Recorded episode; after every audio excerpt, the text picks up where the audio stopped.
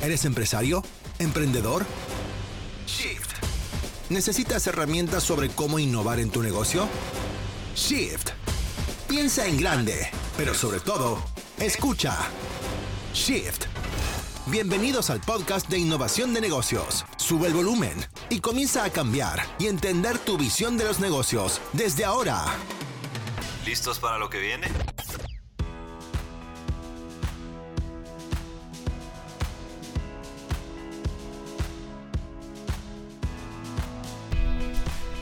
Hola a todos, bienvenidos de vuelta a Shift, el podcast de innovación para negocios. Mi nombre es Rodrigo Rivera y es para mí un gusto poder compartir con ustedes en este espacio. Espero se encuentren bien y desde ya agradezco su sintonía en cualquiera de las plataformas en las que estamos disponibles, ya sea Spotify, iTunes o Google Podcast. También quiero recordarles que pueden seguirnos en Facebook y en Instagram para que puedan interactuar con nosotros y estar al tanto de cada nuevo episodio que lanzamos. En el episodio anterior hablamos un poco acerca de cómo se ha transformado el mercado en los últimos meses, cuáles han sido los cambios más notables en la forma de sentir y de comprar de las personas en general. Si se lo perdieron, los invito a que puedan escucharlo para entrar un poco más en contexto. Y al final de ese episodio hablé un poco acerca de qué es lo que espera el nuevo consumidor de nuestra marca, de cómo espera que reaccionemos ante estas nuevas necesidades que han surgido durante la pandemia. Y uno de los aspectos en los que hice mucho énfasis fue en que debemos ser más empáticos con nuestro consumidor, de hacer que nuestra marca sea capaz de formar una nueva relación donde le demos a entender a nuestro cliente que no está solo, que nuestra marca estará presente mientras la situación lo permita. Y es que más que una postura o una estrategia que la situación actual está demandando de nuestro negocio, la empatía es también el motor de la innovación. En el episodio de hoy vamos a profundizar en esto a ver cómo podemos poner en práctica la empatía en el ámbito empresarial y cómo nos ayuda al momento de generar ideas innovadoras para nuestro negocio. Así que sin más preámbulos, demos inicio con este tema.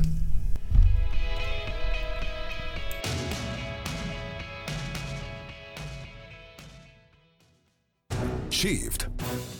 Bienvenidos al podcast de innovación para negocios.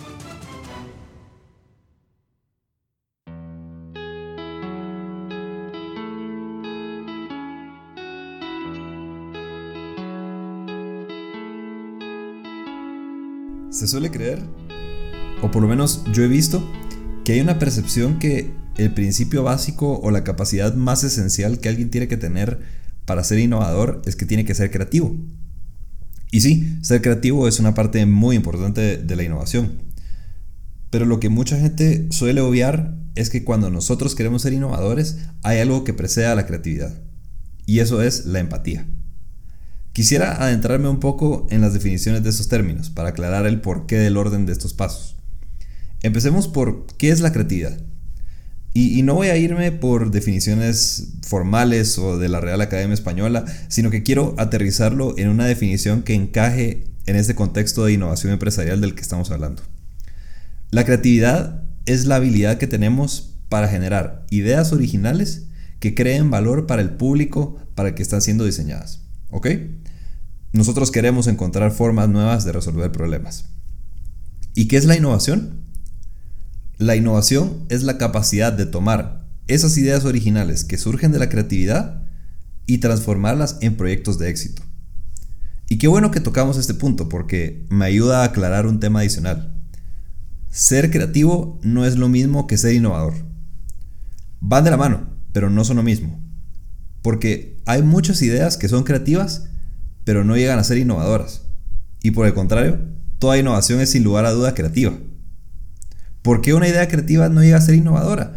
Pues, por una parte, porque para que una idea llegue a, a convertirse en una innovación, requiere de una buena ejecución. Porque no es suficiente tener la idea, sino que también tenemos que ver cómo convertimos esa idea en una realidad, en cómo podemos crear un prototipo, cómo podemos producirlo y distribuirlo en la escala que queremos, cómo logramos que el consumidor la acepte y la adopte y cómo logramos que esa idea nos genere retornos en el futuro, no solo que recuperemos la inversión, sino también que nos genere beneficios. Entonces, la parte posterior o el último paso para que una idea creativa se vuelva una innovación es que tenga una ejecución correcta al momento de querer volver a la realidad y sacarla del mercado. Pero si partimos desde el principio, si recordamos que la creatividad sirve para generar valor, ¿cómo nos aseguramos que en efecto la idea que estamos desarrollando está creando la mayor cantidad de valor posible para mi público objetivo, para mi consumidor? Ahí es donde entra la empatía como primer paso del proceso creativo. Entonces, ahora sí, ¿qué es la empatía? De nuevo, en el contexto de la innovación, ¿ok? Voy a partir de la definición más sencilla que hay para la empatía, que seguro todos la hemos escuchado. La empatía es, muchos la definen como la capacidad que tenemos de ponernos en los zapatos de los demás. Es decir, de tratar de entender, ojo, tratar de entender la situación o los problemas que otra persona está atravesando y que me ayudan a ser más considerado con esa persona, ¿sí? Más empático. Pero al momento de querer innovar, creo que es importante ir un paso más allá. De no solo tratar de entender, de no solo imaginarme qué es lo que está pasando por la cabeza de las demás personas. Para el proceso de innovación, empatizar es, primero, definir quién es la persona a la que quiero resolverle un problema. Y luego, no solo ponerme en los zapatos de esa persona, sino también, como dice Luis Arnal, que es un experto en innovación que, que yo admiro mucho, es caminar en los zapatos de esa persona por muchos kilómetros para realmente sentir las incomodidades, sentir las ampollas que crean caminar en esos zapatos. Y antes de eso también quitarme mis propios zapatos, es decir, quitarme mis paradigmas, quitarme mis estereotipos, quitarme los prejuicios que me hacen creer que puedo ponerme en el lugar de mi consumidor solo con imaginarlo. Observar, preguntar, escuchar a nuestro consumidor para entender de una manera más práctica cuál es realmente la inconformidad que tiene, para que a partir de ahí, al momento de generar esas ideas creativas, esas ideas originales que hablábamos hace un momento, pueda idearlas conociendo más a fondo el problema de mi cliente y cómo ese problema le hace sentir, ¿sí? E-, en muchas empresas se preguntan cómo pueden hacer para institucionalizar la innovación, para crear una cultura de innovación dentro de sus equipos.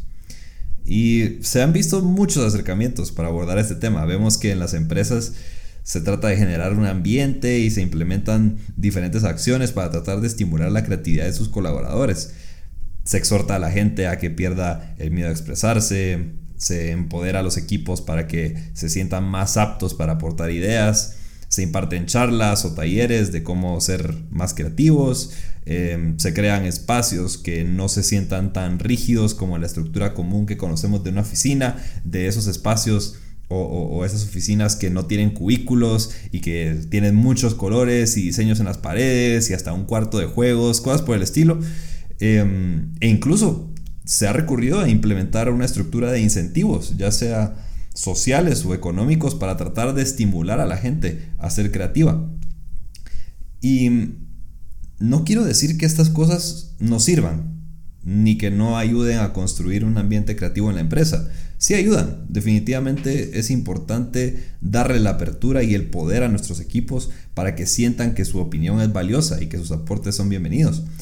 Pero hay que reconocer que estos son estímulos externos que funcionan hasta cierto punto, porque en realidad no le enseñan a las personas a ser creativas. Ninguna de estas acciones que listé anteriormente va a reemplazar o va a ser más poderosa que la motivación y la inspiración que la persona pueda generar de una manera genuina y espontánea. Entonces, ya sea que seamos emprendedores que quieren lanzar un negocio o seamos líderes de un equipo donde queremos impulsar la innovación, ¿cómo podemos crear una propuesta de valor que sea realmente innovadora? ¿O cómo podemos ayudar a nuestros equipos a que sean más creativos de una forma genuina y espontánea? La respuesta, desde la empatía. Y con esto me refiero a que cuando estemos realizando una sesión de lluvia de ideas, o estemos trabajando en un proyecto de innovación, o estemos armando nuestro modelo de negocio, comencemos tomándonos el tiempo de investigar al consumidor al que queremos ayudar y entender su problema casi como si fuera el nuestro. Hay casos donde no es demasiado difícil generar esa empatía, porque en ocasiones, y especialmente cuando somos emprendedores, que queremos lanzar un negocio, somos nosotros mismos en nuestro rol de consumidores los que están enfrentando un problema. Hay, un programa de televisión que a mí me gusta muchísimo, se llama Shark Tank, seguro lo han visto o han escuchado hablar de él. Eh, es este programa estadounidense, aunque también hay una versión mexicana y hay otra colombiana, Eh, pero básicamente en este programa llegan emprendedores a presentar su idea de negocio o, su emprendimiento que ya tienen cierto tiempo de estar operando a inversionistas. Inversionistas que por cierto son muy exitosos en sus negocios y son grandes personalidades de la televisión. Y buscan no solo el capital para potenciar su empresa, sino también la mentoría y las redes de conexiones que estos inversionistas pueden proveerles para hacer negocios.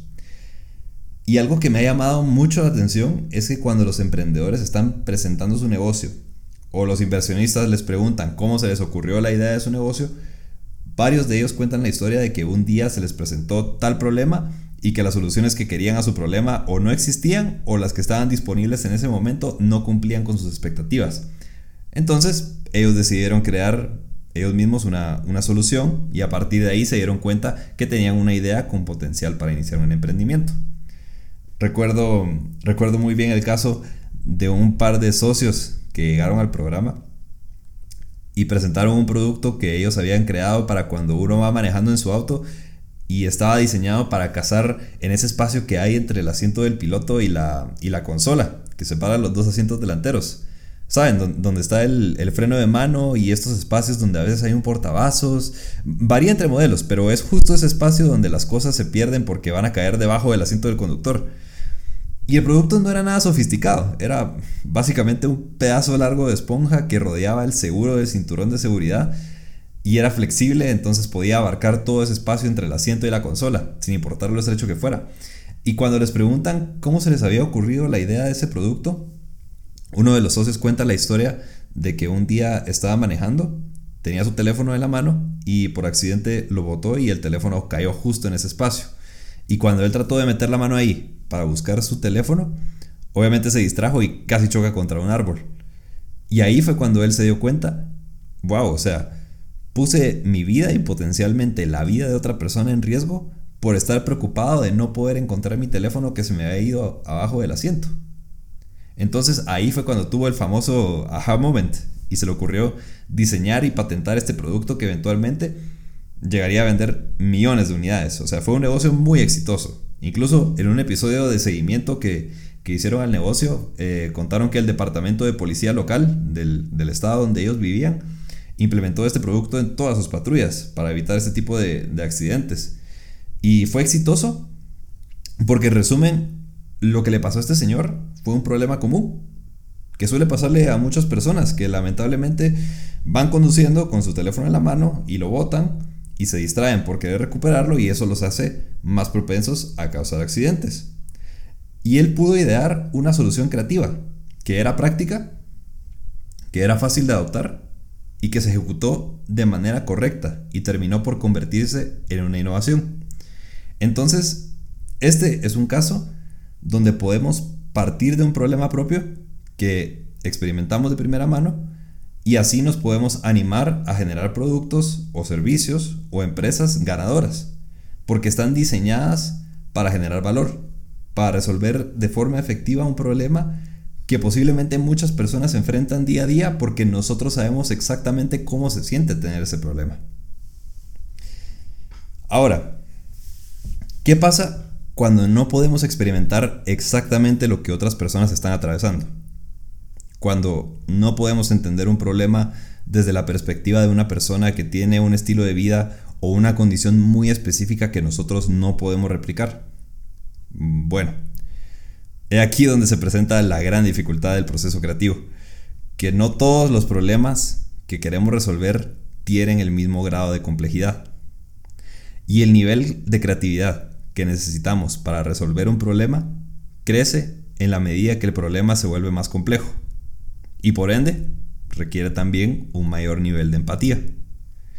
Y entonces, ¿cómo podemos ser más empáticos con nuestro consumidor si no podemos imaginarnos o nos cuesta mucho tratar de entender la situación específica que está viviendo? Es ahí donde es necesario hacer más investigación acerca de nuestro consumidor, básicamente hacer un estudio de mercado. Y no me refiero necesariamente a tener que contratar una agencia de investigación, claro, sería lo ideal, poder ejecutar un estudio de manera profesional, pero es muy probable que sobre todo en el contexto actual de la pandemia sea difícil para tu empresa contratar este servicio por, la inversión que requiere. Y si yo soy un emprendedor que recién está iniciando, o tengo una empresa pequeña que cuenta con un presupuesto de marketing reducido, tengo que explorar otras rutas para realizar una investigación que me provea el entendimiento que necesito acerca de mi cliente y su problema. Y aquí es donde regreso a lo que mencionaba al principio del episodio. Necesito replantearme el problema, quitarme los paradigmas y los prejuicios para poder examinar el reto desde diferentes ángulos y con la visión más objetiva posible. Lo más recomendable es que si voy a hacer una investigación para tratar de conocer de una forma más integral a mi cliente, utilice una metodología cualitativa. Para los que no sepan o no estén familiarizados con la investigación de mercados, las metodologías cualitativas son aquellas que se enfocan en obtener resultados no numéricos. No se trata de pasar un formulario o un cuestionario con preguntas cerradas donde yo solo tabule la data y obtenga una base de datos para medir tendencias o, resultados. Esa es la investigación cuantitativa. Las metodologías cualitativas tienen otro enfoque. Normalmente se conocen como los focus groups o las entrevistas a profundidad o las inmersiones, que son básicamente pasar un periodo de tiempo con una persona eh, para entender cómo se desarrolla o se comporta en un contexto o situación en específico. Estas metodologías eh, no, no, son espontáneas, igual utilizan instrumentos que tienen una estructura, un orden para recolectar la información, pero la forma en la que se obtiene esa información es mucho más dinámica. Le da a la persona la oportunidad de expresarse y de responder a una pregunta de una forma mucho más amplia, porque estamos formulando una pregunta abierta, donde no tratamos de forzar una respuesta, sino que le damos a la persona la libertad de decir todo lo que crea que es necesario para responder la pregunta.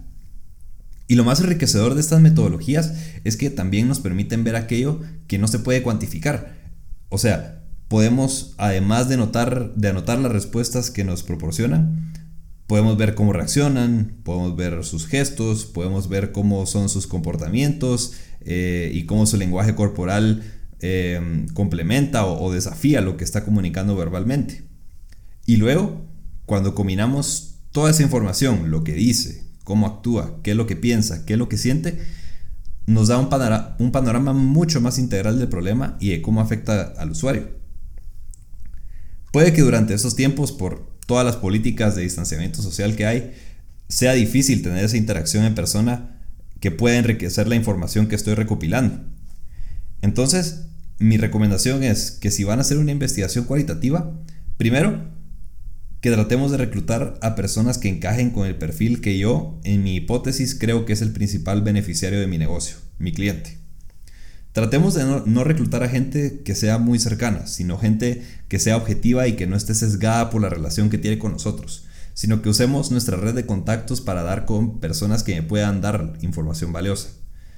Luego, hay que programar la entrevista para que se haga ya sea o por teléfono o por videoconferencia, pero tiene que ser por un canal que les permita tener una conversación fluida con la persona.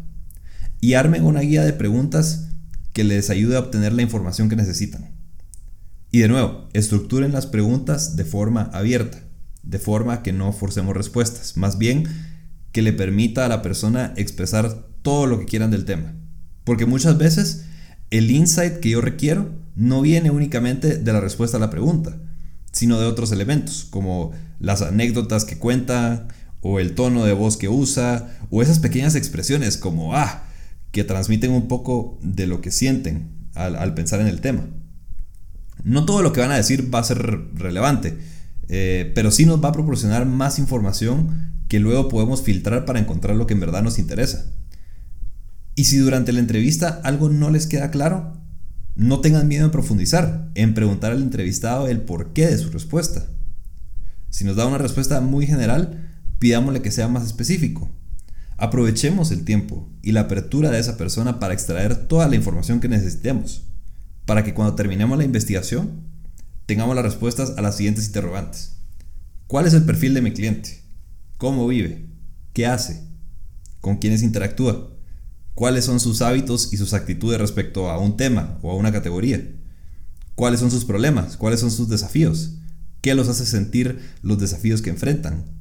¿Qué esperan que pase para encontrar una respuesta a su problema? ¿Cómo les gustaría sentirse? ¿Qué harían diferente o qué cambiarían para resolver el problema que tienen?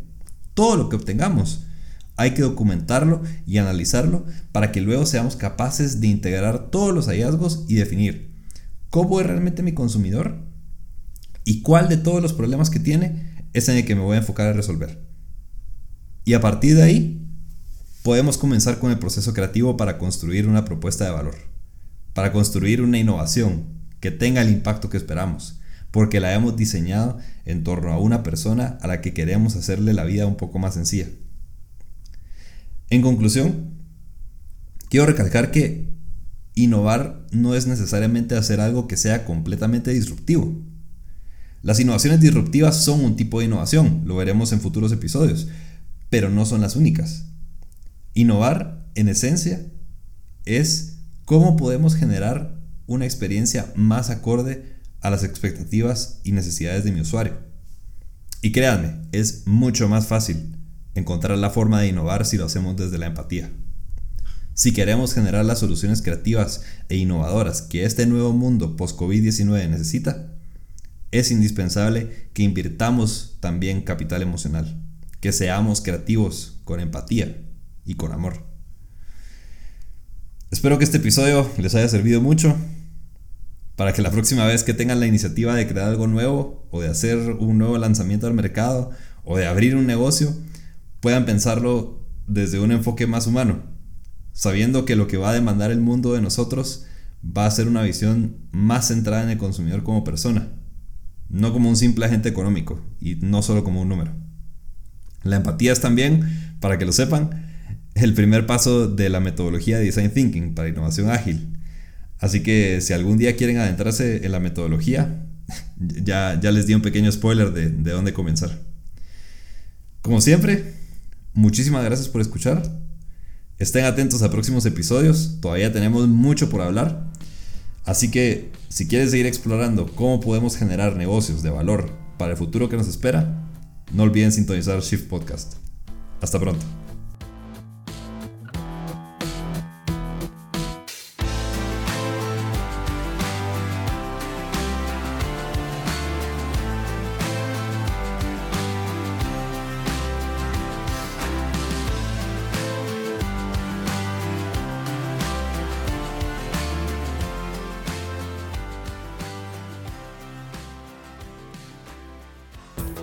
Gracias por haber escuchado Shift Podcast. Síguenos en Facebook e Instagram para enterarte de nuestros próximos episodios y consultar contenido de valor para tu negocio. Hasta pronto.